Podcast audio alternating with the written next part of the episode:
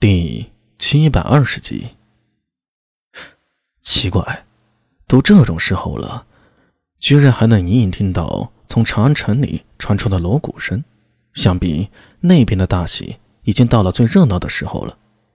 殿门之外是火光与鲜血，殿内是黑暗与宁静，内与外仿佛两个截然不同的世界。月光从窗口笔直透入，照在人的身上。地上显出一片银霜。高进看着走进来的苏大为，看着他身后的人，脸色数变，变化太突然了，他一时不知该做出如何反应，身体像是点住了穴一般僵住了。倒是他身边的道琛比较沉得住气，还能双手合十，向苏大为以及身后的人微微颔首，甚至打了个招呼。没想到在这里。能见到几位施主啊？你认识我们？苏庆杰上前一步，目中危险的光芒一闪，像是感应到无形的契机，体内元气自然流动，带起了虚空中划过的几道电弧。贫僧向来不做无把握的事，所以对几位都有些了解。长安和万年县的不良帅。贫僧还是知道的。巫女学子双眼一直盯着苏大为，到这个时候忍不住说道：“你是上次那个薄春燕呢？他怎么没来？”苏大为眼神从这些人身上扫过，发现没有薄春燕，心里有些失望。听他这么一说，学子与高健交换了一个眼神，终于可以确定苏大伟的身份了。也解决了他们心中一个长久的疑惑，那就是之前装成倭人武士混到学子身边的人究竟是谁？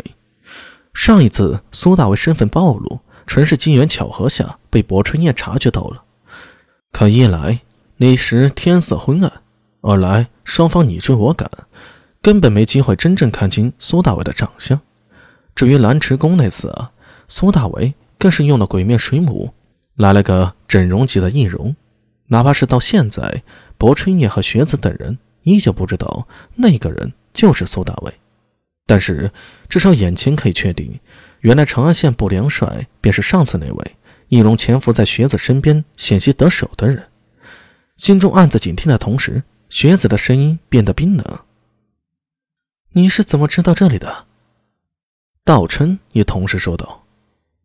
贫僧也很好奇，长安里这么大的火，不良帅怎么不在长安城里灭火，却跑到大明宫来？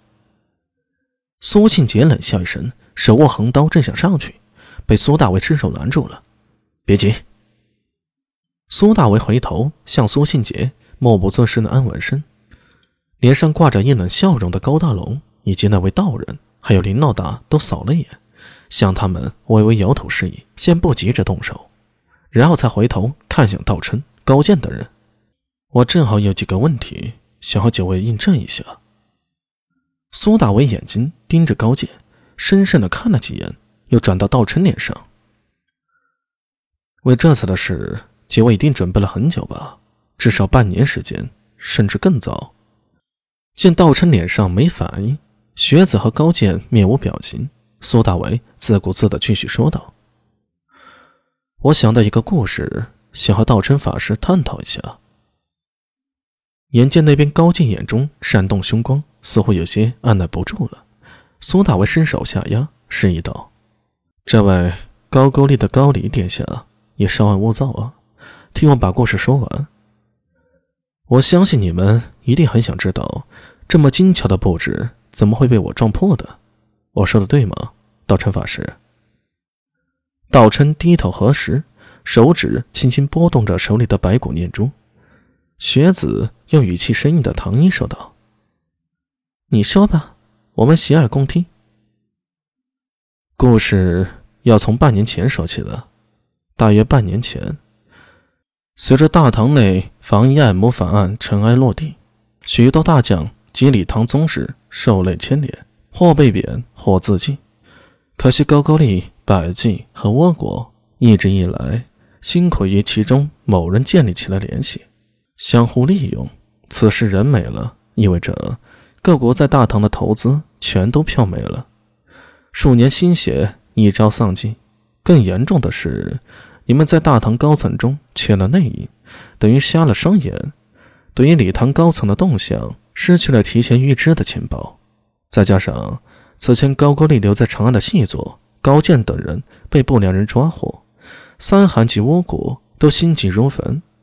半岛不会长久和平，在下一次大战前，必须得洞悉大唐这个最强大的敌人是什么态度，要么重新建立起来情报系统，要么干脆让大唐生一场子乱，让他没有精力投入到辽东，这样百济和高句丽才有机会吞并新罗，壮大自己。